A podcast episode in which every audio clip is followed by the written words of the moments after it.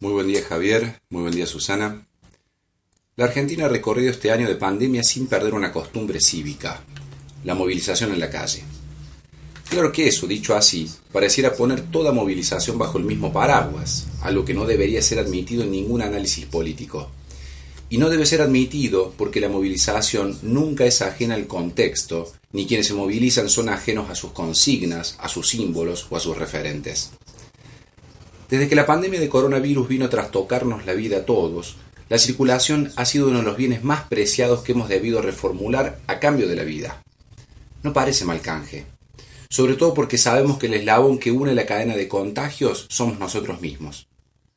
Sin embargo, el año ha transitado en la disputa de una minoría por la supuesta libertad de contagiar a voluntad sin que nadie le sugiera lo contrario.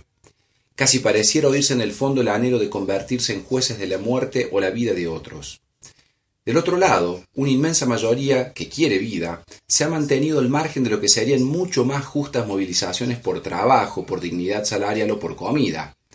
En la comprensión de que en este contexto está en juego la única propiedad que muchas y muchos poseen, la propia vida, y de que eso solo se cuida en comunidad, es que no se han movido. Las marchas de los sectores que creen haber ganado la calle tienen todas las mismas lógicas.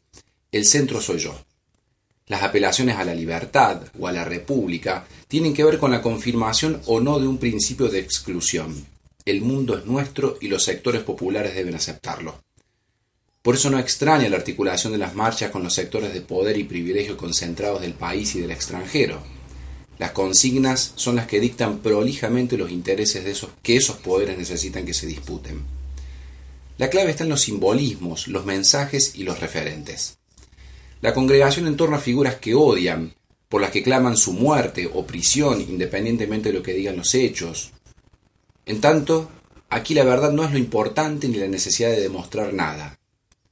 Aquí la congregación del odio persigue la disidencia, la considera inferior, ignorante, sometida a cambio del choripán y del plan. Persigue y golpea al periodismo que no dice sus verdades. Grita e insulta hasta resbalarse su propia ácida bilis.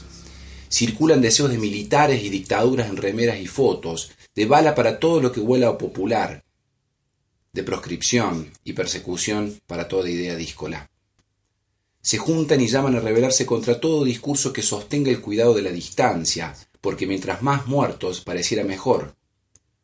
Son, no obstante lo que crean, mucho menos libres de lo que quieren hacer creer. Son los menos libres. Este fin de semana, la contracara no pudo haber sido más clara.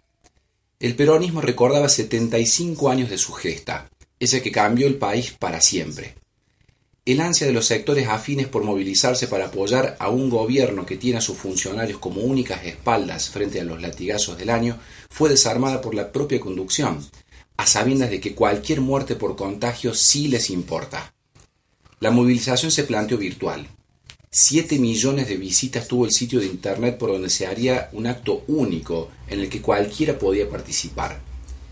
Sin embargo, un ataque coordinado a la plataforma desde servidores ubicados en distintas partes del mundo, evidentemente planificado y pagado, hizo estallar la posibilidad.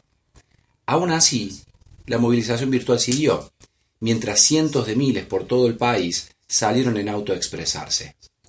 Otra vez, hay que reparar en los simbolismos, los mensajes y los referentes.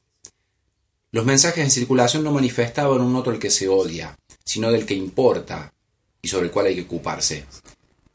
Había en los mensajes un deseo de comunidad, de cuidado, de protección, de dignificación y de esperanza. No hay pedidos de muerte a ningún opositor, ni de pasar la topadora por ningún barrio privilegiado. Había un deseo y una expresión de felicidad, que se sabe que nunca es en soledad. El goce no está en que las otredades sufran, sino en que sean dignas, justas y reconocidas. Los referentes en las marchas eran aquellos a los que justamente esos poderes de privilegio jamás les han disculpado los excluidos. Los populismos no pueden ser comprendidos si no se entiende que son parte de una religación entre el Estado y una voluntad popular democratizadora, un diálogo en el que se dirime un reconocimiento, el reconocimiento de los derechos intrínsecos a las personas, esos que los privilegios y privilegiados no están dispuestos a ceder, por eso es que todo derecho social colectivo es y ha sido siempre potestad de gobiernos populares, porque allí realmente la otredad es la condición de existencia de un proyecto de nación y de pueblo.